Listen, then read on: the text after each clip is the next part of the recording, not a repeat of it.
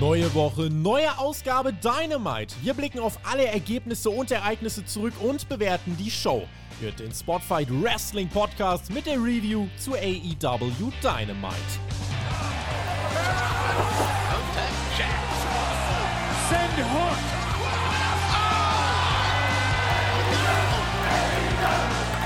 AEW ist auf der Road to Full Gear und wir nehmen diesen Stop mit und liefern. Es ist gar nicht mehr so viel. Ich glaube, drei Wochen äh, sind es jetzt noch nach dieser Ausgabe.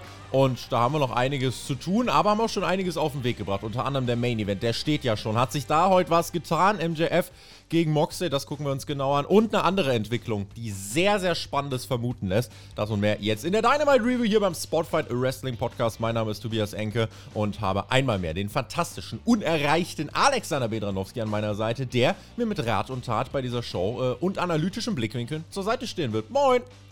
Alright, Brother Friends und Sister Friends, der Tobi nee, und ich, wir nehmen diese äh, Review auf zu einer unchristlichen Uhrzeit um 10 Uhr am Morgen, denn so früh, beziehungsweise dann am Vormittag, kann man das Ganze schon auf Patreon hören. Hm. Ein lieber Gruß geht raus an alle Supporter, die wir da haben. Und ja, Tobi, lass uns starten mit Episode 160 von AEW Dynamite. 160, also überlegt euch, ne? Wir haben 160 Ausgaben davon gesehen. Und diese übrigens live, also ich zumindest. Ich habe diese äh, live geguckt, das ist immer spannend für einen Blickwinkel. Wie hat man Sachen live aufgefasst? Wie sieht man nach, äh, Sachen vielleicht danach? TJ hat es dann heute Morgen geschaut. Äh, bin ich mal gespannt, inwiefern sich die Blickwinkel dann heute mal vielleicht unterscheiden oder vielleicht auch komplett decken. Ja, äh, rein in die Show. Also wir könnten jetzt für euch noch ein bisschen bespaßen Bespaßungen machen und ich könnte euch sagen, dass auf Patreon am Sonntag was zum Community-Treffen droppt, aber wir können auch einfach reingehen, würde ich sagen, in die Show und äh, wir kündigen erstmal wieder die Card an, TJ, mit diesen coolen kleinen Videoschnipseln. Das hat man beibehalten. Wir haben das letzte Woche schon gelobt. Das ist cool. Also vor jeder Match-Grafik kommen nochmal so viele kleine Schnipsel, die einfach nochmal das Match für dich einordnen. Auch zu Penta gegen Moxley, da gab es ja nur ein Twitter-Segment. Wir können nachher über die Ansätze nochmal sprechen, aber immerhin macht man sich die Mühe, um Erklärungen ein bisschen breiter zu erklären. Definitiv. Also diese kleinen, kurzen Videoeinspieler, ich würde sie einfach als Teaser bezeichnen. So würden wir das bei mir auf der Arbeit nennen, wenn sowas produziert werden muss. So ein kurzer fünf Sekunden, der dir ein paar Moves zeigt. Und mehr braucht es ja nicht. Von jedem Beteiligten ein, zwei schöne Shots.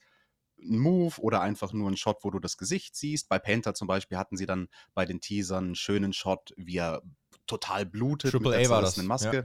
Genau, und das sieht halt einfach gut aus. Du kriegst einfach so ein paar Impressionen und diese Teaser-Blöcke, also da werden dann immer zwei Matches bzw. Segmente beworben.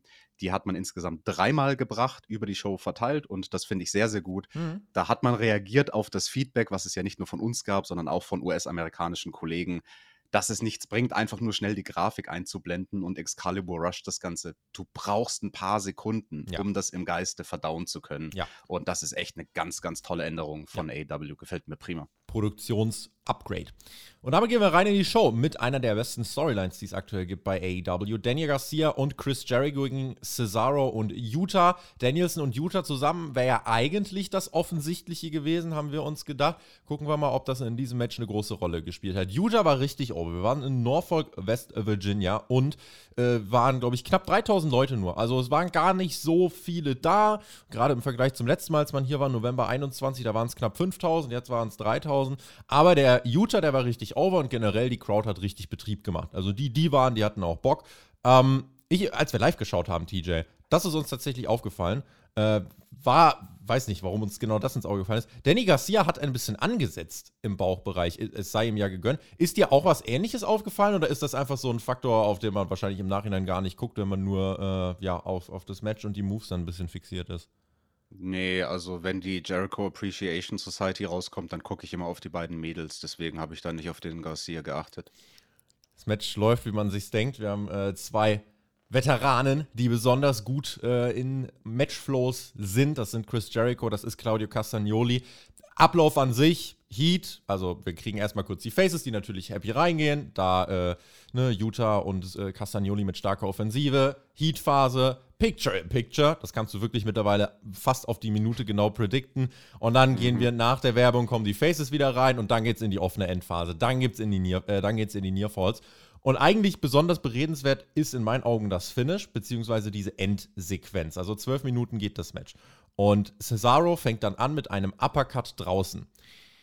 Und dann merkt man schon relativ schnell, weil dann kommt ein Uppercut, dann springt der noch auf jemanden drauf, weil die ganze JAS ist am Ring und er zerschnetzelt sie nacheinander. Und sehr schnell erinnern wir uns an so eine Cesaro-Sequenz von vor ein paar Jahren. Ich weiß gar nicht, es war irgendwo bei Raw, wo er außerhalb des Rings richtig aufgeräumt hat. Also wirklich, ne, da ist er um den Ring rum und Uppercut und dies und das und jenes. Und genau diese Sequenz zeigt er hier nochmal. Und ich habe dann im Stream gesagt, ey, also wenn, wenn Tony Khan das jetzt richtig macht, gibt er ihm aber jetzt den Sieg, weil mit Kickout kennen wir es schon. Und Cesaro räumt auf, kriegt den Clean House Spot am Ende, gibt den Neutralizer gegen Chris Jericho und clean nach einer Minute Cesaro-Dominanz am Ende wirklich den Pin von äh, Claudio Castagnoli dann eben gegen Chris Jericho. Knapp zwölf Minuten. Ich dachte, hier kommt irgendein Storyline-Finish. Kam nicht. Jericho nimmt den Pin. Und gerade diese Endsequenz, einfach mal wirklich, Cesaro rasiert komplett und das ist, eine das ist eine Sequenz, die in neun von zehn Fällen immer nur zum Nearfall führt. Hier nicht TJ.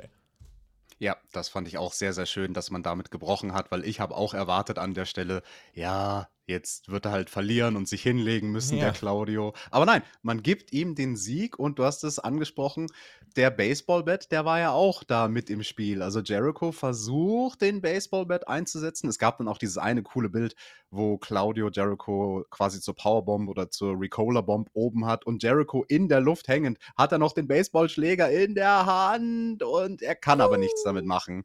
Wird gedroppt und der Baseballschläger ist damit kein Faktor mehr. Da hat sich ja Jericho dann kurz später in der Show backstage herrlich drüber echauffiert, mm. wo er dann gesagt hat von wegen, ja, der Baseballschläger, der war im Ring, als der Claudio gewonnen hat. Das heißt, er hat unfair gewonnen. Ja. Digga, du hast den Baseballschläger reingebracht, da darfst du dich nicht aufregen drüber. Ja, ach, ach papalapap. Äh, lief, also lief in jedem Fall nicht so gut für die, äh, für die JAS, dass sie clean das Ding wirklich abgeben. Castagnoli und Wheeler Utah, das ist die Story, die funktionieren wie eine geölte Maschine. Das sind die harten Arbeiter in der ähm, wirklich in dem Teil des Blackpool Combat Clubs und ist ja so ein bisschen, ne, der Zwist auch zwischen Utah und Brian Danielson, der wurde ja gleich Backstage dann nochmal aufgegriffen. Also knapp zwölf Minuten, guter Opener, das hat wirklich äh, Spaß gemacht. Ja, und dann, ne, kommt direkt danach das Storyline-Segment, was, was ich als Finish oder so erwartet hätte, hat man hier wirklich klar getrennt, hat gesagt, nein, das machen wir Backstage. Brian Danielson steht da bei Renee Paquette, die übrigens einen herausragenden Job macht. Er ist frustriert. Frustriert von der Niederlage gegen Jericho von ein paar Wochen Danny Garcia, es ist, das frustriert ihn, dass der gegen ihn geturnt ist. Aber Wheeler Utah frustriert ihn auch, dass der einfach seine Stimme erhebt und meint, äh, ihm da ins Wort fallen zu können. Mit wem er kein Problem hat, ist sein Gegner heute, Sammy Guevara. Ja, der macht einen blöden Vlog und hat eine Hackfresse, aber das ist ihm eigentlich an sich auch ganz egal. Und dann kommen Wheeler Utah und Claudio Castagnoli dazu. Und Utah sagt: Ja, komm, lass doch die Aggression raus. Das Feuer fehlt. Hättest du das Feuer schon früher an den Tag gelegt, hätten wir vielleicht auch mehr gewonnen. Und das macht Danielson fuchsteufelswild. Dann müssen William Regal und Claudio Castagnoli dazwischen gehen, schlichten und die sagen, wir klären das wie erwachsene Menschen, wir setzen uns hier nachher hin, jetzt gewinn du erstmal dein Match und dann sprechen wir nochmal zu einer guten Reaktion von der Crowd. Ist ganz spannend zu sehen und erzählt man, finde ich, sehr schön so diesen Twist, auch Backstage, das dann behind the curtain direkt zu sehen, wie Danielson da schon steht und eben wieder mit Utah aufeinander trifft. Da knistert's, TJ, finde ich gut gemacht. Oh ja, sehr, sehr wichtiges Backstage-Segment, denn dieses Segment legitimiert die Match-Ansetzung, wo wir uns ja beide letzte Woche schon gedacht haben, Moment mal, wieso mhm. steht an der Seite von Utah der Claudio und nicht der Brian? Letzte Woche waren es Brian und Utah, die wir zusammen auf dem Interviewstuhl gesehen haben mit Renee. Und da waren die aneinander geraten. Das acknowledged Brian auch an dieser Stelle. Also das finde ich schön, dass das aufeinander aufbaut. Und ja, jetzt haben wir hier die nächste Eskalationsstufe. Also jetzt verstehe ich, warum man die Tag-Team-Match-Ansetzung diese Woche so gemacht hat, wie man sie gemacht hat.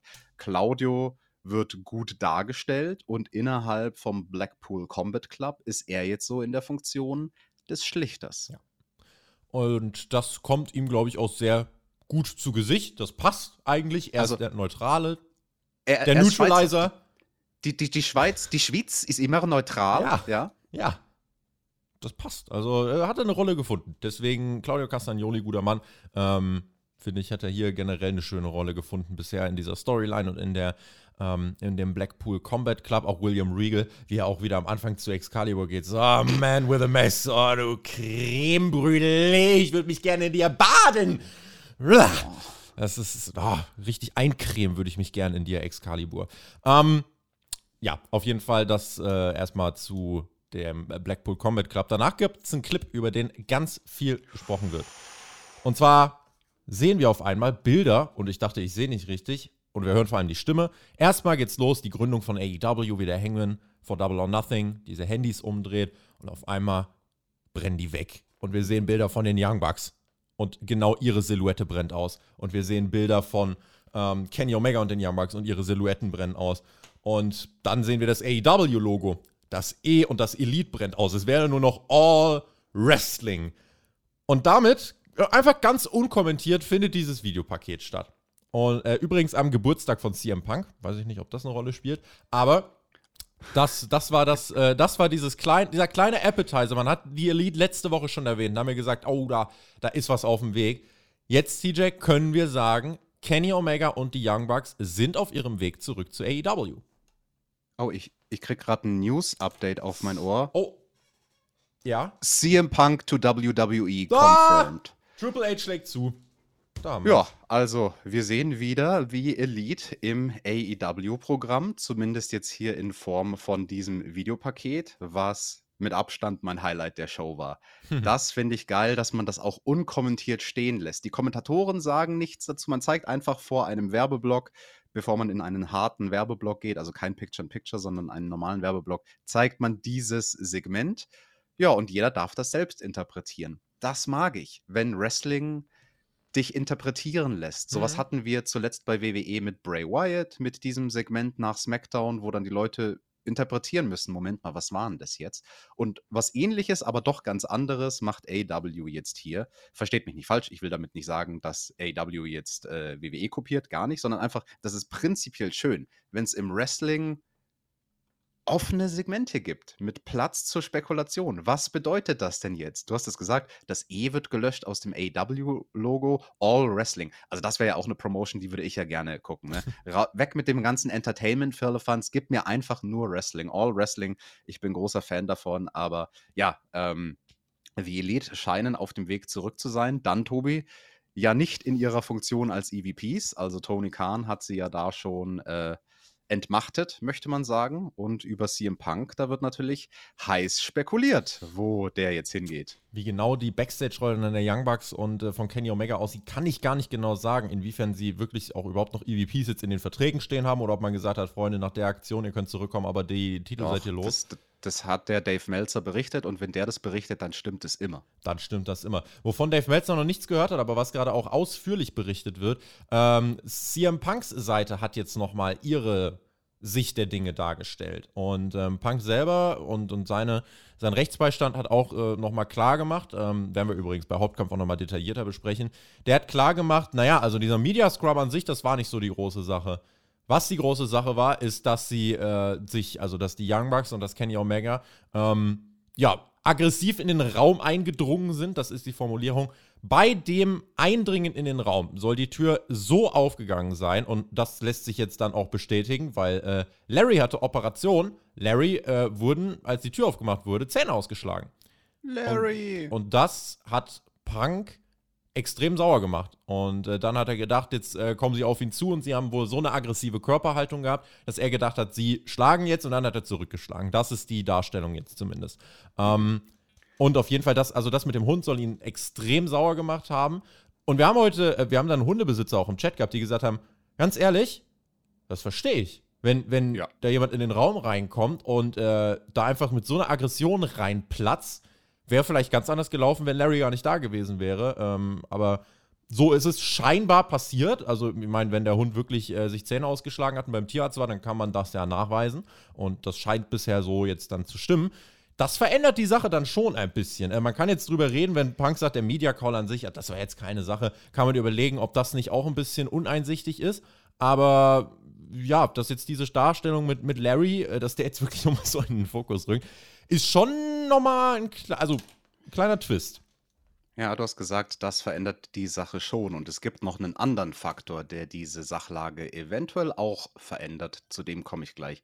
Aber erstmal zu dem Punkt mit dem Hund, mit dem Haustier. Also ich als ehemaliger Hundebesitzer sage genau das Gleiche. Wenn einer meinem Hund die Zähne ausschlägt, sorry, aufs Maul. Also da, da wird dann auch nicht mehr irgendwie äh, sich an den Tisch gesetzt und brav eine Tasse Tee getrunken und geredet, sondern sorry, da kochen dann halt die Emotionen wahrscheinlich über. Also ich denke, das wäre bei den meisten Leuten so. Das ist ja fast reflexartig dann. Du schützt jemanden, ein Mhm. Wesen, was du liebst. Ja. Oder keine Ahnung, meine Freundin hat ein Pferd. Also wenn dem einer die Pferde ausschlagen würde, gut, dann würde das Pferd springen und den platt trampeln. Aber danach würde ich nochmal mit dem Elbow Drop draufspringen. und ähm, Vom CM. Punk, ja. vom Pferd, genau. Schön voltigieren am Rücken und dann Ja. runter mit dem Elbow Drop vom Pferd. Jiha. Auf jeden Fall, CM Punk, äh, es wird gerüchtet, da hat Jim Cornette auch in seinem Podcast was Interessantes gebracht, einen interessanten Punkt, ähm, dass CM Punk eventuell ein Angestellter ist, beziehungsweise war bei AW. Also nicht nur ein Wrestler, der sozusagen ähm, ein Selbstständiger ist. Das ist ja so ein Status bei WWE. Da gab es ja schon tausend Analysen dazu, dass die Wrestler größtenteils gar nicht Angestellte sind, sondern eher sowas wie Freelancer.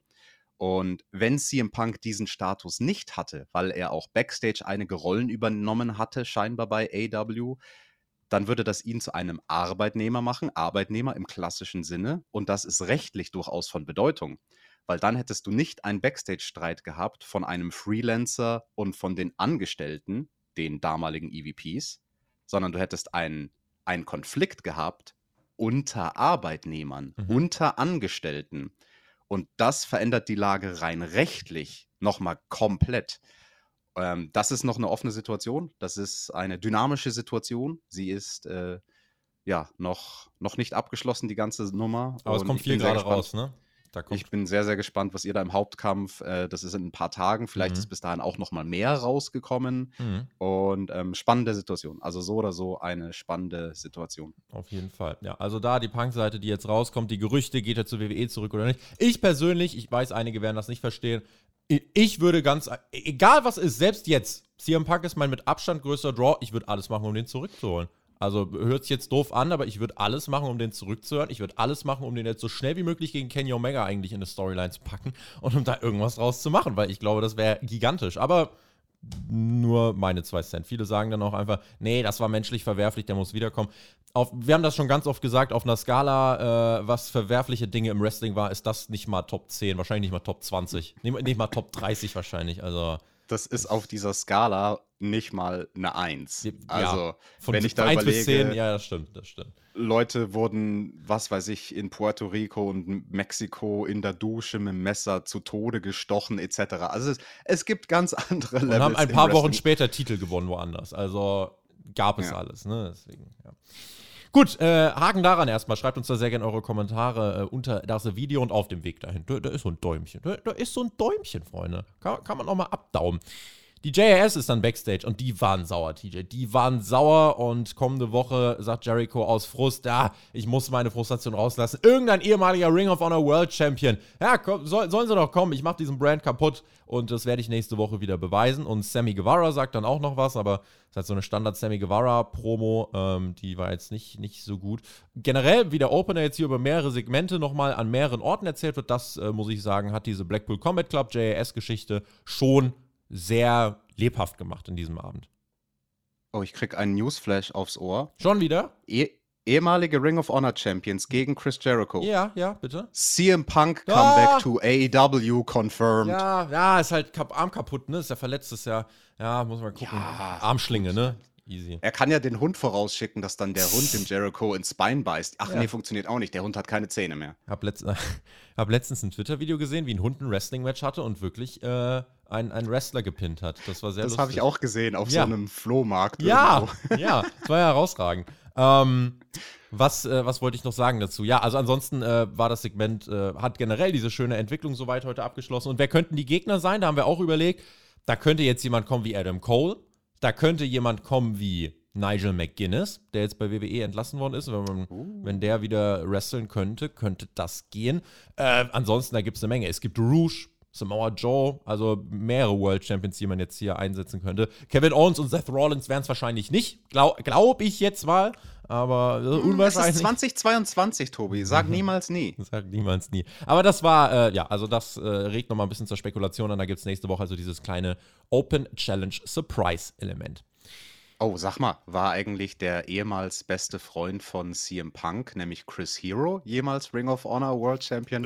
das wäre ja Ähm. durchaus auch lustig, den gegen Jericho zu stellen, um CM Punk den Mittelfinger zu zeigen. Ich glaube nicht, dass das passieren wird. Äh, Chris Hero, Ring of Honor. Er war Ring of Honor World Tag Team Champion und ähm, ja, nee, das war's. Also und Intergender Tag Team Champion, aber kein Ring of Honor World Champion.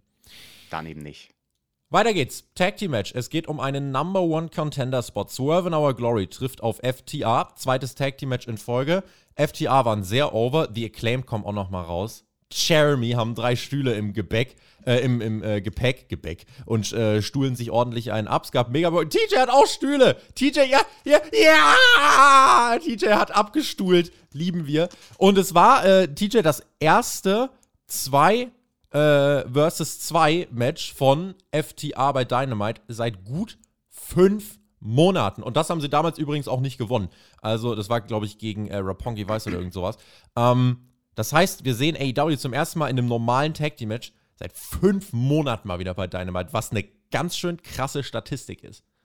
Genau, wir sehen FTR zum ersten Mal FTR, genau. bei AEW Ja. in so einem Match. Und ja, also der Ausgang, das ist ja klar. Also so wie FTR jetzt gepusht wurden die letzten Monate als Dreifach-Champions, die müssen das Ding gewinnen. Also da steht der Matchausgang eigentlich schon in Stein gemeißelt fest, würde ich sagen. Richtig. Und meine Prognose dazu war, naja, weil Keith Lee und Swerve sich splitten. So, ist natürlich immer so ein bisschen, hm, okay, wer, ist das dann auch für ein Pay-Per-View acclaimed gegen FTA? Kann man das jetzt schon bringen? Aber in jedem Fall, meine feste Annahme war, es kommt der Split von Keith Lee und Swerve, weil jetzt ist der Moment, der ist eigentlich fast schon vorbei. Das muss jetzt kommen und dann kann FTA eben weitergehen. So. Die Ass-Boys sind als FTA verkleidet auch am Ring, das war lustig. Match. Das waren die Ass-Boys, Ja, hab ich nicht erkannt. Habe ich, hab ich ganz investigativ, habe ich das mit dem Chat gelöst. Das Match war gut, auch hier viele Nearfalls für beide, sehr offen hinten raus. This is awesome Chance und die 3000 Fans waren wieder sehr laut. Keith Lee nimmt zum Beispiel einen Superplex ähm, und dann gibt es diese FTA-Sequenz, wo einer, ne, einmal der Superplex, dann vom anderen Ring der Crossbody. Also das war ein cooler Nearfall. Das war kurios, weil der Superplex, der war ein bisschen wackelig, also da mussten sie readjusten auf dem Top Rope. Mhm. Dex hat es nicht ganz geschafft, mit beiden Beinen aufs Top Rope zu kommen, deswegen hat er ein Bein auf dem Top Rope, das zweite Bein auf dem Second Rope. Deswegen war der Superplex ein bisschen weniger weit, also Keith Lee ist beim Superplex nicht so weit geflogen und dadurch musste Cash bei seinem Splash umso weiter fliegen. Mhm. Und dann hat aber Keith irgendwie den Superplex noch gesellt und deswegen hat sich dann Cash in der Luft im letzten Moment gedreht und den Keith nur noch so halb am Rücken erwischt. Das hat man dann leider in den Replays auch rausgestrichen, diese Landung, weil die halt nicht so ganz bilderbuchmäßig war. Ja. Ich fand das aber gerade cool, dass man sieht, hey, der Move funktioniert nicht aalglatt, sondern sie müssen so in der Luft sozusagen den Move noch abwandeln.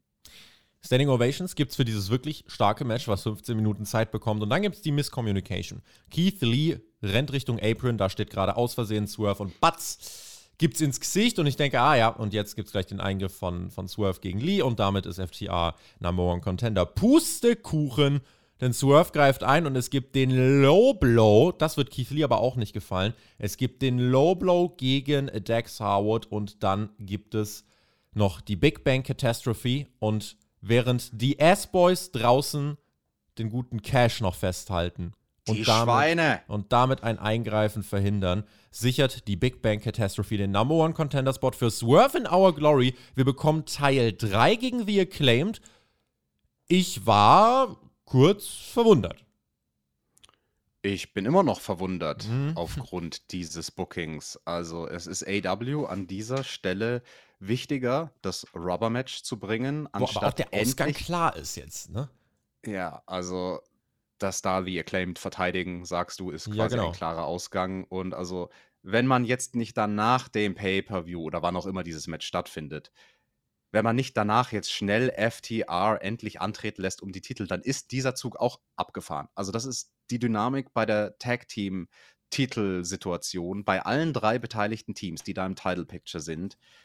Jeweils der Zug ist dabei abzufahren. FTR, das ist nur so und so lange over mit den drei Titeln. Das ist Mhm. nicht eine heiße Kartoffel, wenn du das erst in einem Jahr ähm, dazu bringst, dass sie endlich mal um die AEW-Titel antreten. Mhm. Swerve in Our Glory hast du schon gesagt. Wenn du die splitten willst, jetzt dann aber wirklich.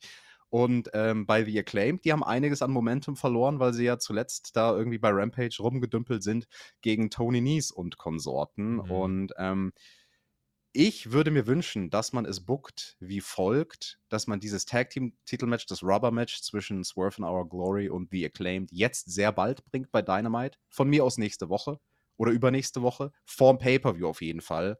Damit dann beim Pay-Per-View FTR doch bitte gegen die Champions Aber die haben jetzt das Number One Contender Match verloren. Wenn die drei Wochen später trotzdem Titelmatch kriegen, dann schreit die Welt wieder, die haben erst ein Number One Contender Match verloren und jetzt sind sie doch wieder ein Number One Contender. Mhm. Also ich glaube nicht, dass sich das noch perfekt hinbiegen lässt, aber naja, der Tony Khan hat bestimmt einen Plan, hör mal. Oder auch nicht. Äh, ich möchte kurz zwei, drei Sätze sagen zu Aktionen in diesem Match.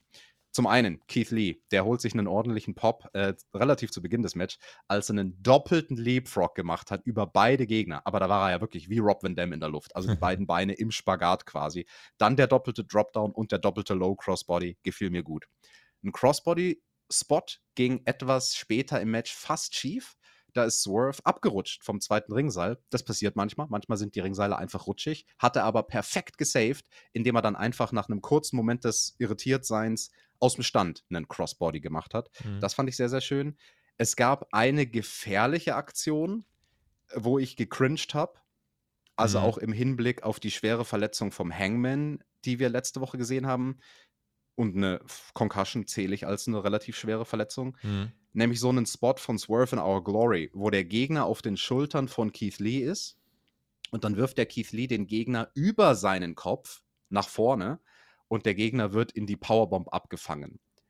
Da kann es ganz, ganz schnell passieren, dass der Geworfene in der Luft überrotiert und auf dem Nacken landet. Mhm. Also wenn da nicht Keith im richtigen Maß wirft, nicht zu viel Schwung, aber auch nicht zu wenig. Und wenn der Gegner es nicht schafft, der geworfen wird, die Bauchmuskeln und den Körper richtig anzuspannen, kann dieser Spot ganz, ganz schnell in einer schlimmen Nackenverletzung enden. Deswegen, das wäre so ein Spot, wo ich mir wünschen würde, streicht den aus eurem Repertoire. Das ist zu gefährlich. Mhm. Und klar, also bei AW, vor allem in Tag Team und Trios-Matches, es werden viele spektakuläre Moves gemacht, aber nicht jeder spektakuläre Move ist zwingend ein gefährlicher Move. Das hier ist eine gefährliche Tag Team-Kombination, wo ich sage, das hat keine Notwendigkeit. Das, mhm. da, da, da fordert man das Verletzungspech heraus. Mhm. Ähm, der Headbutt-Spot war sehr, sehr schön von Keith Lee, der unfreiwillige Headbutt, Two-Count, This is awesome. Und ähm, ja, das waren so meine Anmerkungen zu diesem Match. FTA insgesamt der Zeit vom Booking ungünstig. Äh, sie haben, ich habe gerade nochmal geschaut, am 28. Dezember verteidigen sie ihre Triple A-Titel gegen Dragon Lee und Dralistico bei der Noche de Campeones. Und da, also bis dahin die Triple A-Titel werden sie schon haben. Frage ist halt wirklich, wie lange haben sie jetzt noch so viel Gold, dass sie wirklich mal kurzzeitig alles halten können. Äh, ich denke, wir kriegen jetzt Swerve in Our Glory gegen ähm, Acclaimed beim Pay-Per-View. Das ist, sind jetzt nur noch drei Dynamite-Ausgaben, dann ist schon Pay-Per-View. Eigentlich muss dann jetzt da der Split kommen, aber Tony Khan hat ein, ja, ein Fable irgendwie dafür, so Zeitpunkte zu verpassen. Ich erinnere mich zum Beispiel ja. an Julia Hart und wann sie dem House of Black beigetreten Komplett viel zu spät. Swerve in Our Glory, der, der Split hätte schon dreimal kommen können. So, wenn er jetzt beim Pay-Per-View kommt, dann ist wirklich letzte Eisenbahn. Aber wenn, wenn er auch da nicht kommt, dann weiß ich auch nicht weiter. Aber er muss eigentlich da kommen. Ist halt ein voraussehbares Match für die Card, aber ist dann halt mal so. Ähm, und FTA ja. muss dann danach eigentlich auf die Titel gehen. Aber die Tatsache, dass sie dann schon wieder in der ganzen Welt rumreisen, zeigt mir, wird wahrscheinlich wieder ein bisschen dauern, bis sie ihr nächstes Tag Team Match hier haben. Das ist alles. Ähm, ja, also man macht mehr mit der Tag Team Division als in den letzten Monaten. Das gebe ich Ihnen. Also wir kriegen auch für nächste Woche wieder ein äh, Segment mit den Champions angekündigt, äh, angekündigt. Das ist schon gut. Aber die Reihenfolge, wie die Dinge passieren, die ist noch nicht so ganz im Flow. Genau. Soraya und Renee Paquette sind backstage, werden von Britt Baker unterbrochen. Und Renee, sehr cool, als sie wieder anfangen, sich anzubrüllen und wo sie dieser typische AEW Backstage-Kram passiert, sagt, ey, Freunde, jetzt reißt euch doch mal bitte zusammen. Wenn ihr reden wollt, dann machen wir es anständig. Und zack, nächste Woche gibt es ein Sit-Down-Interview. Cool, TJ. Das finde ich schön, wenn die Damen anständig miteinander reden. Ich finde es sowieso schön, wenn René Paquette die Personen bei AW interviewt, egal ob Mandal oder Weibal. Und hier war sie mit ihrer guten Freundin zusammen. Die beiden hatten ja auch neulich ein Interview für den Podcast von mhm. René, ist sehr hörenswert. Aber jetzt habe ich nur noch eine Frage, Tobi. Hat man sich denn bei AW jetzt mal darauf geeinigt, wie man das ausspricht? Ist es Soraya oder Soraya? Ich glaube, es ist Soraya, aber Kann auch Das wieder ist die- nächste Woche Soraya sein. Das ist die Amerikanifizierung. Also die ursprüngliche britische Aussprache wäre Soraya. So hat sie sich auch immer vorgestellt. Also ist ja auch eine Weggefährtin von mir und äh, viele Lockerrooms geteilt in Deutschland mit ihr damals, lange bevor sie Page wurde. Mhm. Ähm, für mich wird sie immer Soraya bleiben. MJF-Promo steht als nächstes an. Wieder René Paquette auf der Stage. René heute in jedem zweiten Segment. Es gibt den mega Facepop für MJF. Renés Gesichtsausdruck Gold. Und René spricht über das World Title Match. Wenn Mox heute verteidigt, gibt es MJF gegen Moxley beim Pay-Per-View. Und MJF macht dann Mox nach. Er mockt den. Ach so, Mox ist der, der. Und ich werde dich baden in deinem Blut, in deiner Pisse. Das war sehr, sehr lustig, wie er das nachgemacht hat. Und ich werde deine Pisse gurgeln, hat er gesagt. Lecker. Dann äh, will René was sagen und MJF nimmt das Mikro und sagt, ey, René, bei allem Respekt, aber halt die Fresse. Und MJF meint, komm, ich gebe mir jetzt, ganz im Ernst, ich gebe mir wirklich schon Mühe in den letzten Monaten, er hat über die Promo von René Regal gesprochen, ja, ich versuche doch halbwegs clean zu gewinnen, der Ring, okay. Trotzdem, Regal, was du dir letzte Woche rausgenommen hast, das war lächerlich. Denkst du wirklich, ich kann Mox nicht ohne meinen Ring besiegen? Deswegen verspreche ich jetzt, ich werde bei Full Gear diesen Ring definitiv nicht einsetzen. Das verspreche ich. Beim Pay-Per-View geht es nicht gegen Mox oder gegen Regal, es geht gegen seine Hater. Es geht darum zu beweisen, dass er legit mit den Top-Guys mithalten kann. Stokely Hathaway kommt heraus. Dann geht es um die Firma. Weiß ich nicht, ob das jetzt jemand gebraucht hätte.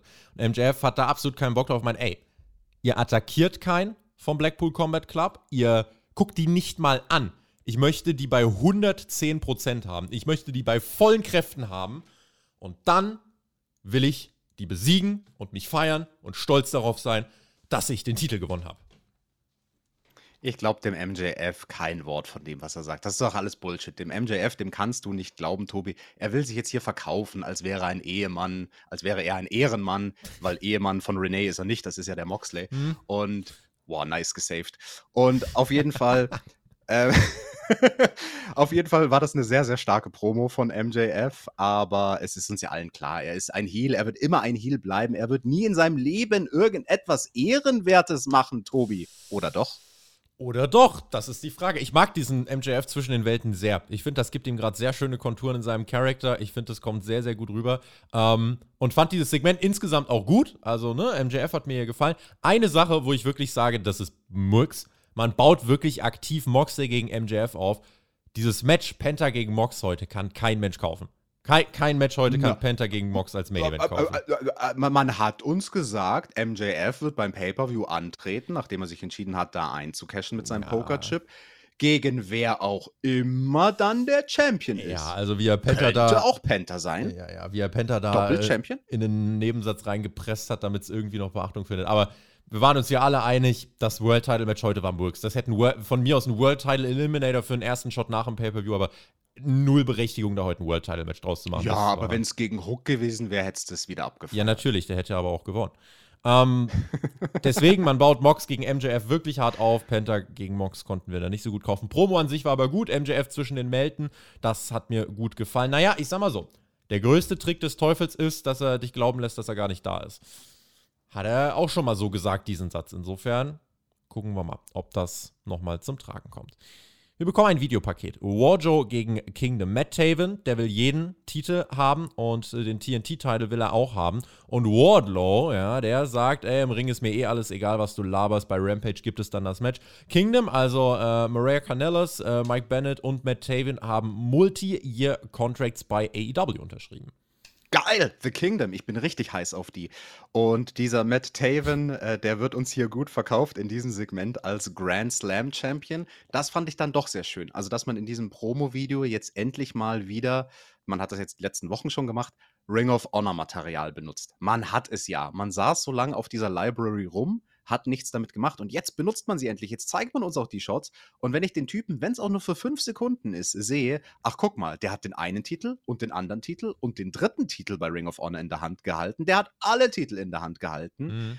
dann besteht zumindest die Chance, dass er overkommt.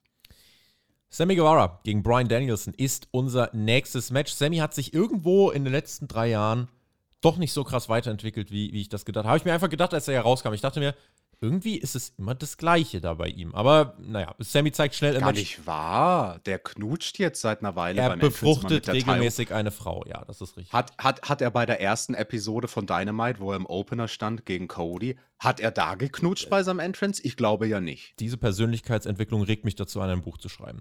Sammy Guevara hat äh, dann ganz schnell mit dem Cutter losgelegt, Nearfall nach 60 Sekunden. Das Match beruhigt sich dann etwas. Danielson kommt dann eben auch rein. Ty Conti auch mit dem einen oder anderen Eingriff. Sammy will dann die Yes-Kicks zeigen und das nimmt Danielson als heftigen Disrespect und kommt sehr stiff zurück. Ganz starke Konter auch von ihm. Sammy verpasst zwei Moonsaults. Die Standing Shooting Star Press, die geht auch nicht durch von Sammy. Und deswegen gibt es den LeBelloc, wo sich äh, der gute Herr Guevara gerade so in die Seile rollen kann. Danielson bleibt aber auf dem Pfad Richtung Sieg, zeigt seine Knee Strikes, zeigt seine Storms und Triangle Choke und Sammy geht schlafen. Danielson erteilt ihm richtig hinten raus eine Tracht Prügel. Es ging auch knapp 15 Minuten das Match. Vielleicht sogar ein ein Hauch zu lang, könnte man überlegen. Aber auf jeden Fall, was wir festhalten können, TJ, das war ein ziemlich gebrauchter Abend für die Jericho Appreciation Society. Nächste Niederlage. Das ist wohl wahr. Und ja, ich möchte äh, meine Notizen vorlesen zu diesem Match. Die sind nämlich reichhaltig. Ich habe aufgeschrieben, ich zitiere, MS, Ausrufezeichen, Ausrufezeichen. Was meine ich damit? MS steht für Moonsault, ist mein Moonsault-Kürzel. Manche Moves haben bei mir Kürzel. Krasser Moonsault, den Sammy da springt. Also so ein Assai Moonsault. Jetzt, wo der Hangman verletzt ist, denkt er sich, weißt du was, Digga, draußen, deinen ne? Ja. Move, den mache ich noch krasser und noch als Springboard und noch höher. Ähm, das war schon eine krasse Flugkurve. Nein, und ähm, das Match Sammy Guevara gegen Brian Danielson, das war das, was man erwarten würde bei der Matchansetzung Sammy Guevara gegen Brian Danielson. Und das meine ich jetzt gar nicht negativ. Oft benutzen wir diese Phrase so im Sinne von, naja, da hatten wir Person A gegen Person B. Das war das, was zu erwarten war. In dem Fall ist das ein Kompliment. Also die beiden haben die Art Stilfunktion, also Stilfusion geschafft, Mhm. die ich mir gewünscht hatte. Mhm. Weil das ist schon ein bisschen ein Styles Clash. Also den Stil, den Sammy Guevara wrestelt, Flippy Floppy, gegen Brian Danielson, der, der Handfeste sozusagen, der, der sein Handwerk be, ja, Beherrscht. begriffen hat und Ja. beherrscht wie sonst kein anderer. Ja. Und, und das haben sie, finde ich, schön miteinander verknüpft. Das hat mir gefallen. Ähm, das hat sich gut weggeguckt. Äh, das Match war ein bisschen länger, ähm, hast du gesagt. Wie lang? Viertelstunde in etwa? Gute Viertelstunde, ja. Genau, und das war aber gar nicht schlimm. Also ich hatte, ich hatte zu keinem Zeitpunkt das Gefühl, oh, jetzt Jungs, geht's mal nach Hause. Wie war das bei dir? Du hast die Show live gesehen. Hat sich das Match gezogen? Oder ja, das war so zum, Stund war so zum? Stundenwechsel. So der Mittelteil hätte ein bisschen kürzer sein können. Wenn das Match 10 Minuten gegangen wäre, hätte ich kein Problem gehabt, weil es hätte dieselbe Story auch in ein bisschen kürzerer Zeit erzählen können. Aber hat auch nicht wehgetan, wenn es ein paar Minuten länger hatte. War jetzt, also das ist Meckern auf hohem Niveau. Das ist nichts Ja. Schlechtes gewesen, nein. Gutes Match, da sind wir uns einig, oder? Ja, auf jeden Fall. Also kein, äh, War ja kein auch- schlechtes Match, sondern auch gerade bei Danielson, diese, er ist gerade so ein bisschen grumpy. Er ist aggressiv, er ist grumpy und äh, das, finde ich, kommt schon rüber, ja. Definitiv. Und das war ja auch das erste Mal, dass die beiden aufeinander getroffen sind. Also deswegen durchaus mal ein Match, ähm, was ein Novum dargestellt hat hier bei Dynamite. Renee Puckett mit Ray Phoenix und Alex Abrahantes sind sie ähm, backstage und Phoenix sagt, Penta holt heute den Titel und Phoenix will All-Atlantic Champion werden. Christian Cage kommt dazu und meint, der Luchasaurus wird jeden jagen, der Titel hat und da zählen auch wir dazu. Wir verdienen eine Chance auf den All-Atlantic-Title, weil wir den Jungle Boy besiegen konnten. Und dann kommt Orange Cassidy dazu und wie es schon bei Rampage äh, der Fall war, denn ist gerade einfach so, geht um mich, ne? Geht um den Titel. Ja, nächste Woche. Und dann, er akzeptiert das nächste Three-Way um den Titel. Das Segment war ein bisschen goofy, aber also dieser All-Atlantic-Teil kriegt jetzt auch keine richtige Storyline, sondern viele Leute wollen immerhin jetzt diesen Titel gewinnen. Weil die einzige, das einzige, was du dafür erfüllen musst, ist, du musst, nee, nicht mal das, ich wollte sagen, du musst einem Land angehören, aber der Luchasaurus wurde nachher in der Grafik ohne Land angekündigt. Ähm, insofern, du musst einfach nur bei AEW sein und das berechtigt dich auf einen Shot äh, für diesen Titel. Ja, der Luchasaurus, der ist ja aus Pangea. Also er ist Der ein erste Dinosaurier. Kontinent. Das ist ja, Ja. genau, das ist ja ein Kontinent, der, der gar nicht mehr existiert. Damals gab es ja noch keine Länder und so, ne? Ist ja ein Hatte Pangea eine eigene Mann, Flagge? Hat die jemand entworfen? Na, da müsstest du gucken, es gab doch damals diese Sendung mit den Dinos. Ja. Nicht die Mama. Erinnerst Ja, du dich noch mit der Pfanne auf den Kopf? Ja. Die, die haben in Pangea gewohnt. Da müssen wir mal gucken, ob die eine Flagge hatten. Stimmt. Nein, aber also wird Luchasaurus als staatenloser Weltenbürger äh, All-Atlantic Champion, äh, man weiß es nicht. Also ich denke, das wird eine Titelverteidigung für Orange Cassidy. Das ist ein Match, das tut mir nicht weh. Man hat es, würde ich sagen, gut genug aufgebaut. Es ist Mhm. nicht gut aufgebaut, dieses Match, aber es ist gut genug. Ich, ich akzeptiere die Begründung, die man uns hier geliefert hat. Gemessen an der Tatsache, dass Leute wie Miro und Ricky Starks erneut wochenlang nicht zu sehen sind, überlege ich mir, inwiefern nicht vielleicht auch das mal wieder drin wäre. Wir bekommen zum Beispiel nächste Woche auch äh, Darby Allen gegen Jay Lethal. Nochmal, obwohl keiner nachgefragt hat. Das ist so, ein- ja, das greife ich so ein bisschen aus meinem Fazit voraus. Äh, das ist bei einer guten Show so ein bisschen das, wa- was immer noch so ein Fragezeichen aufwirft. Warum sind solche Leute mit so einem Kaliber trotzdem immer noch auf der Bank und spielen wirklich überhaupt gar keine Rolle mehr? Und das, Ja, gut. Also dieser Ricky Starks, der ist ja sowieso overrated, genauso wie dieser Hook übrigens auch.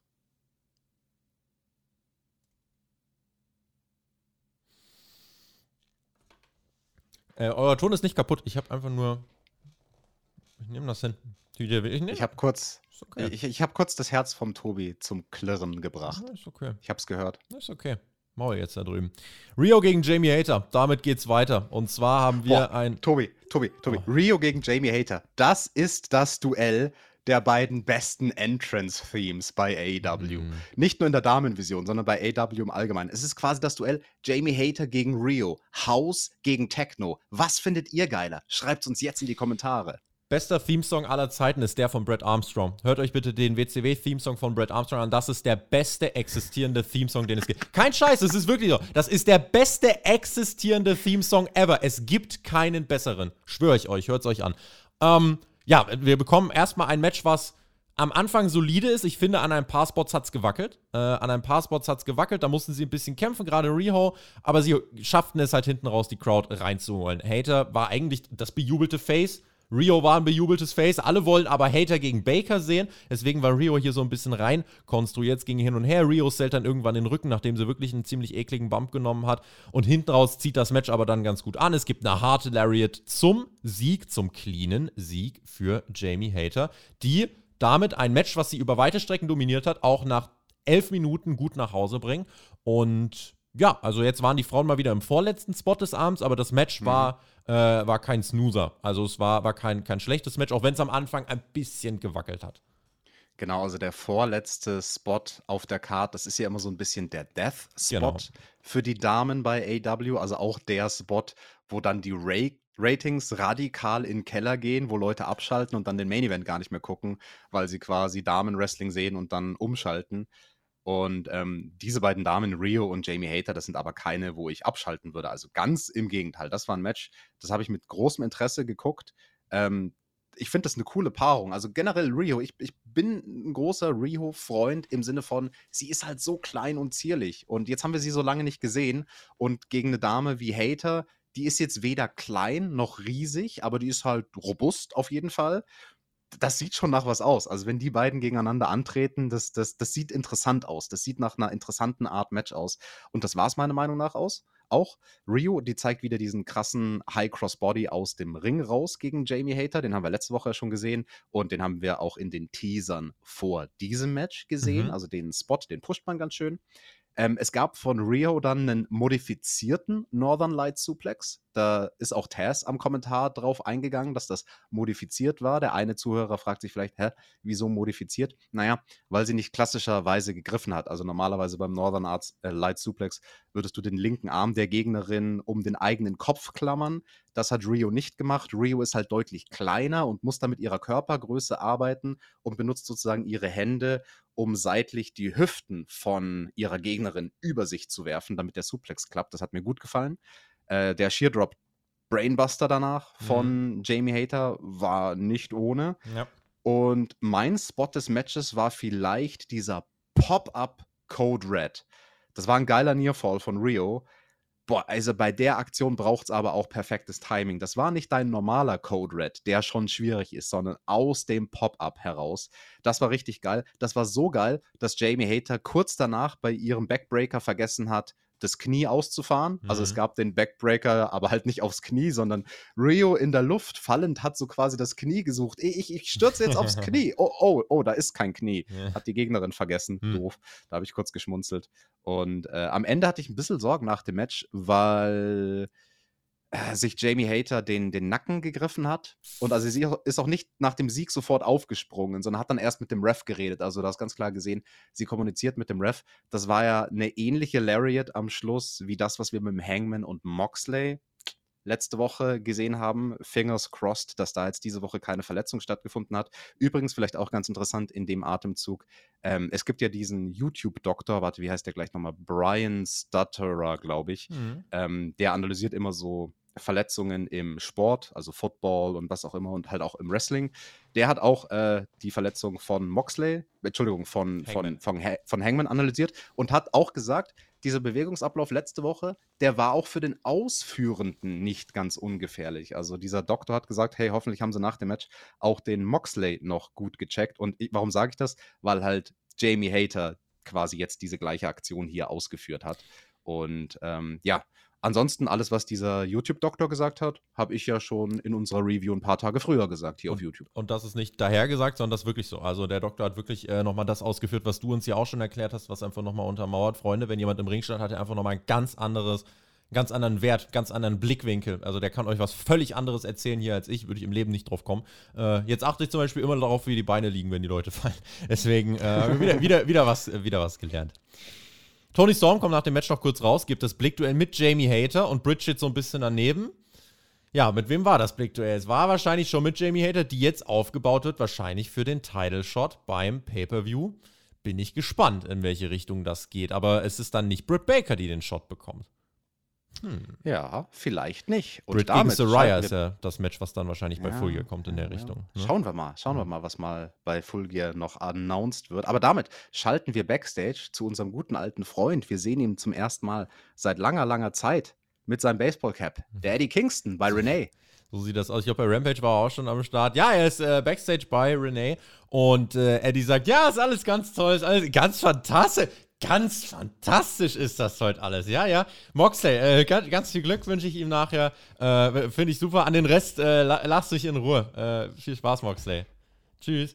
Ja, und dann war er auch wieder weg. Äh, was hat man damit jetzt versucht? Also, Kingston ist innerlich angefressen, aber nach draußen macht er den lächelnden Typen. Ich finde es cool, dass äh, Eddie bei Dynamite ist. Mehr Eddie bei Dynamite, aber irgendwas, irgendwas will man damit ja bewirken. Ja, also ich glaube, man wollte diverse Sachen mit diesem kurzen Backstage-Segment bewirken. Zum einen wollte man Eddie Kingstons Gesicht einfach mal wieder zeigen. Mhm. Ne, er ist so ein bisschen in der Riege wie Leute wie Ricky Starks, die du genannt haben, so Leute, die man irgendwie so auf der Ersatzbank hat, aber mit denen man aktuell noch nichts gemacht hat. Gut, dann waren diese Backstage-Kontroversen mit Eddie Kingston, die hat man jetzt acknowledged in diesem Segment. Mit diesen zähnefletschenden, alles ist gut, ich benehme mich wieder. Und damit ist auch gut damit musst du das nicht weiter acknowledgen. Du musst jetzt auch kein großes Pay-Per-View-Programm aufbauen zwischen Eddie Kingston und Sammy Guevara. Du hast es einmal für den smarten Zuschauer im TV acknowledged. Mehr will der smarte Zuschauer nicht. Einfach die Sachen nur acknowledgen, nicht totschweigen. Ähnlich wie bei The Elite mit dem, der Flammengrafik. Da hat man ja auch acknowledged, so dieses, hey, was da hinter den Kulissen passiert ist die letzten Wochen. Und ja, ansonsten, äh, er wird gefragt, wie er den Matchausgang sieht. Klar, er sagt, hey, Main Event äh, um den World Title, mein guter Freund Penta. Ja, aber sorry, auf den wette ich nicht. Das wird schon mein anderer guter Freund, der Moxley, machen. Und ähm, ja, schauen wir mal, wo die Reise hingeht für den guten Eddie Kingston. Bei Rampage geht die Reise zu 2.0 gegen Claudio Castagnoli und Wheeler Utah. Außerdem Ty Mello gegen Madison Rain und Wardlow gegen Matt Taven TNT Championship. Match. Boah, Titelmatch, Tobi, das ist geil bei Rampage. Also da musst du eigentlich drüber reden. Aber mit wem könntest du darüber reden? Kann, mit wem kann ich denn drüber reden? Hat da jemand Bock drauf? Redet da? Wie, wie sieht das aus? Da war doch mal, beim Hauptkampf hast du doch mal mit diesem einen Typen geredet. Wie hieß der gleich nochmal? Der hieß ganz ähnlich wie du. Der war gut. Frag hm. doch den mal. Hm. Ich gucke noch mal ins Archiv rein. Ich gucke mal ins Archiv rein. Äh, auf jeden Fall das die Matches für Rampage dann nächste Woche bei Dynamite. Darby Allen gegen Jay Lethal. Cool. Gibt noch ein kleines Videopaket dazu, wo Stings Bedeutung für Darby erklärt wird. Backstage-Segment der Heels noch mal dazu. Daddy Ass Birthday Bash. Das wird nächste Woche stattfinden. Da habe ich ganz große Vorfreude drauf. Außerdem bekommen wir das Trio, äh, das Triple Threat Match. Cassidy, Phoenix, Luchasaurus. Da geht es dann um den All-Atlantic Championship. Wir bekommen ein Sit-Down-Interview mit Soraya und Britt Baker. Das wird für den Pay-Per-View weiter aufgebaut. Und diese Open Challenge von Chris Jericho. Und damit, Ladies and Gentlemen, well, it looked like there's been enough talk. It's time for the main event. So sieht das Ganze nämlich aus. Wir gehen rein in den Main Event. Mox gegen Penta. Keiner kauft Penta. Ich gebe ihm eins, weil ich jetzt gleich nicht mehr viel über ihn reden werde. Das Attire beim Entrance war richtig geil. Das war Killer-Attire. Fand ich super, super cool. Auch die beiden Totenköpfe da auf den Schultern. Also, das sah richtig gut aus. Ansonsten intensives Match, beide glänzen. Ja, Penta kriegt einen ganz krassen Nearfall nach dem Package Pie. Ja, ja, ja. Kaufe ich nicht. Keine Sekunde irgendwas gekauft, ging mir viel zu lang. Zwölfeinhalb Minuten dafür, dass ich wirklich das Ding ist in einem kleinen Segment aufgebaut worden. Es wurde nicht mal bei Rampage und Rampage war live. Nicht mal da wurde es aufgebaut. Am Samstag hat Tony Khan die Idee gehabt, okay, wir bauen es auf. Was sagt ihr außerdem, dass das Ding nicht lang geplant war? Penta hat vor ein, zwei Wochen noch einen Pin bei Dynamite gefressen. Auch das macht Tony Khan sonst nicht. Ergo, dieses Match war nicht, äh, nicht groß aufgebaut. Es war einfach da, um da zu sein. Und es hat im Endeffekt auch hinten raus nicht so viel bewirkt. Deswegen, ähm, ja, Match 12,5 Minuten geht's, Moxley gewinnt. Und MJF nicht mit Chip gezeigt währenddessen irgendwo in der, in der Halle. Das war der Unterschied zu den Wochen sonst. Match war nicht schlecht, aber sorry, finde ich, verdient es jetzt nicht, dass ich da intensiv drüber rede. Tobi, wir sind einfach zu smart für diese Match-Ansetzung. Wir lassen uns doch nicht natzen von Tony Khan. Der kann uns keine Sekunde glauben machen, dass der Penta auch nur den Hauch einer Chance hat, World Champion zu werden. Naja, er hat ja auch nichts zu verlieren gehabt, sondern nur zu gewinnen. Er geht ja trotzdem als Champion aus diesem Match raus. Mhm. Trios Champion. Das ist er immer noch. Gratulation. Und aber einen Spot fand ich ganz schön, wo sie geteased haben quasi. Äh, Moxley stand auf der Ringtreppe, die war so ein bisschen ähm, abseits des Ringes positioniert und Penta kommt angelaufen vom Apron, teast den Running Canadian Destroyer quasi von der Ringtreppe runter, mhm. wird dann aber gekontert in ein DDT auf die Treppe, damit keiner der beiden stirbt. Wenn Wrestler in Matches nicht sterben, dann finde ich das schön. Da hat sich bestimmt dann auch der Moxley gefreut, dass sich keiner verletzt hat und am Ende eben halt zweimal sein Finish. 1, 2, 3 aus die Maus. Ja, das war diese Episode von Dynamite. Nee, doch nicht. Da ist ja noch was passiert danach. Fünf Minuten sind noch offen gewesen und die Firma kommt raus und sie attackiert John Moxley. Das wollte MJF doch auf gar keinen Fall. Aber das passiert. Die Firma attackiert Moxley. Die Security wird kaputt gehauen. Wir gucken Backstage. Warum kommt der Blackpool Combat Club nicht raus? Ja, die wurden in ihrer Kabine eingeschlossen, TJ. Die kamen nicht mehr raus, wurden eingeschlossen. Gut, dass man das gezeigt hat. Und dann MJF auf der Stage. Sein großer Auftritt. Er denkt sich, ich kann da jetzt nicht meinem Gegner helfen, ich kann jetzt nicht den Safe machen. Er rennt raus und geht dann wieder Backstage. Und zu einem Riesenpop wieder reinzurennen und um die Firma beiseite zu schieben. Stokely, du bist gefeuert, lasst Moxley in Ruhe. Und dann turnt die Firma gegen MJF und die machen ihn ordentlich kaputt. Der wird zertreten, der wird zerfinished, da gibt es den Ego's Edge. Und es gibt dann außerhalb des Rings auch nochmal den Chokeslam von, äh, von Van Hammer, ja, von W. Morrissey gegen MJF durch den Timekeepers Table. Also MJF nimmt einen kompletten Babyface-Beatdown von der Firma. Voll der Beatdown von der Firma. Das hat mich aber sehr gefreut. Also ich bin ja ein großer Fan von Ethan Page und wie er dem MJF, als er sich umdreht, da ins Gesicht getreten ist. Das war ganz fantastisch. Das findet auch der Tobi. Und dann noch Eagles Edge hinterher. Also wie der geflogen ist, der MJF. Der Ethan Page, der ist ja stark wie ein Bär. Der hat den geworfen. Und dann habe ich auf die Uhr geschaut. Eine Sekunde, zwei Sekunden, mindestens drei Sekunden, ich schwör's, war der MJF in der Luft bei diesem Eagles Edge. Ja, und er wird verhauen von der Firma. Da freut sich der Stokely. Das finde ich schön, weil der war zuvor in der Show ganz traurig, als der MJF ihn so angeraunzt hat. Und ja, also was ich vorhin gesagt habe bei diesem Interview zuvor in der Show, ne, mit MJF und Renee, von wegen, der MJF, der verkauft sich jetzt hier so als Ehrenmann und er steht so zwischen den Welten, ist er Face, ist er Heel, er weiß es selber nicht so ganz genau. Er macht hier tatsächlich die ehrenwerte Sache. Er versucht, Moxley zu retten, auf dessen Titel er es abgesehen hat. Spannend. Kann man jetzt gucken. Entweder es wird dann in ein paar Wochen aufgelöst, die haben sich Backstage geeinigt und gesagt, ja, komm, ich nehme den Beatdown, ist okay. Kann ich mir aber eigentlich fast nicht vorstellen. Er ist weiter zwischen den Welten. Also grundsätzlich, das, was passiert ist, finde ich nicht verkehrt. Dass Ethan Page, die Ass-Boys, Jay Lethal, dass die hier mehr Spots kriegen als Ricky Starks und ich weiß, ihr könnt es nicht mehr hören. Ist mir egal, aber Tony Khan hört diese Podcasts, äh, auch bei den Vignetten übrigens. Wie oft äh, habe ich jetzt in den letzten Wochen gefordert, wenn Comebacks nochmal mit Vignetten ankündigen? Tony Khan hört diese Podcasts, ihr wisst das mittlerweile. Deswegen muss ich jede Woche erwähnen, wenn mich was ankotzt, dass ein Ricky Starks, ein Miro und so weiter, dass die überhaupt keine Rolle spielen, aber jetzt Ethan Page hier gefeatured. So, grundsätzlich war das Finish aber gut. Es liegt vor allem einfach daran, dass das mit MJF eine spannende Entwicklung ist. Ich weiß aber nicht, inwiefern jetzt wirklich als Angle zum Finish der Show, inwiefern wirklich die beiden World Title Match Menschen werden verprügelt von, sind wir ehrlich, Geeks. Die werden verprügelt von Geeks. Die Firma hat das Standing von Geeks. Ich nehme die nicht Geeks? ernst. Ich nehme die nicht ernst. Die sind nicht wichtig. Die können nichts. Verkaufen hier aber am Ende im Beatdown. Also das Wichtige ist die MJF-Charakterentwicklung, deswegen geht es noch, aber dass die Firma hier groß was reißt, ich finde, das ist ein ganz unorganisches, konstruiertes Stable, was, was bei mir nicht klickt.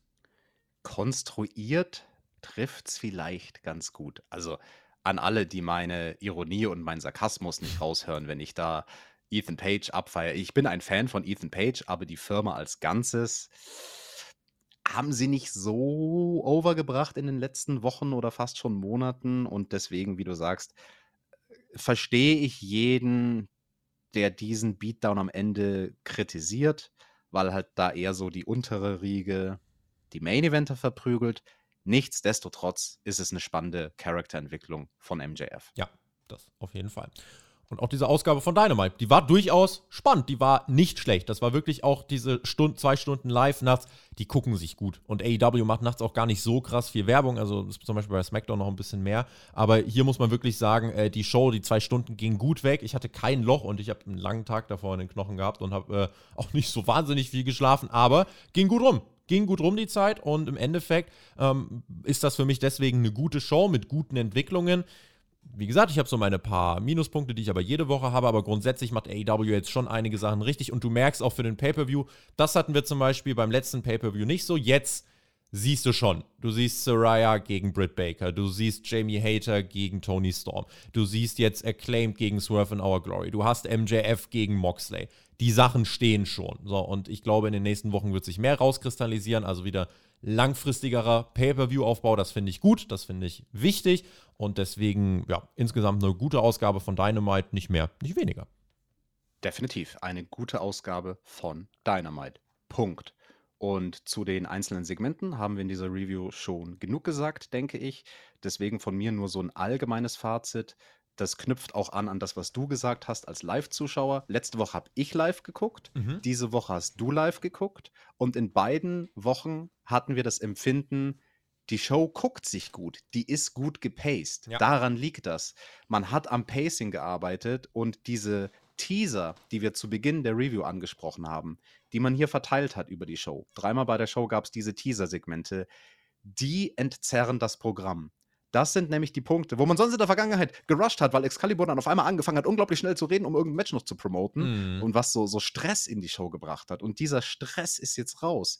Die Segmente können alle besser wirken und das macht schon sehr, sehr viel aus. Dynamite hat sich richtig gut geguckt diese Woche. Kann man sich anschauen. Kann man sich anschauen. Ich hoffe, diese Review konntet ihr euch anschauen, denn wir machen damit den Deckel drauf. Ich bedanke mich natürlich recht herzlich. Verbleibe mit GW Genieß Wrestling. Kommt mal gut durch die Restwoche. Denkt dran, nächste Woche Dienstag ist ein Feiertag, zumindest hier. Ich glaube, Montag in, in, Ostdeutschland. Auf jeden Fall kommt ein Feiertag, Freunde, nächste Woche. Äh, das heißt, äh, die Woche wird verkürzt. Diese Woche ist jetzt auch gar nicht mehr so lang. Rampage Review am Wochenende, Hauptkampf, Smackdown Review. Wir machen so viel. TJ, ich komme gar nicht mehr hinterher. Du hast die Schlusswort. Ich bin raus und sage äh, Tschüss, vergesst den Daumen nicht.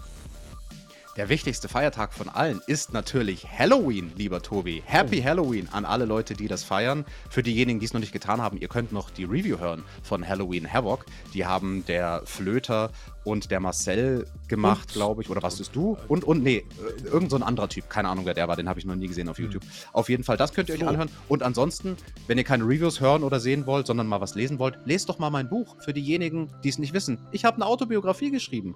Hallo, Hammer die kann man bestellen auf meiner Homepage. Link gibt's unten in der Description. Könnt ihr lesen, könnt ihr hören, könnt ihr auf allen Wegen euch zu Gemüte führen. Und in diesem Sinne, GW, genug Wrestling. Und ihr hört uns wieder nächste Woche Team TJT. TJT!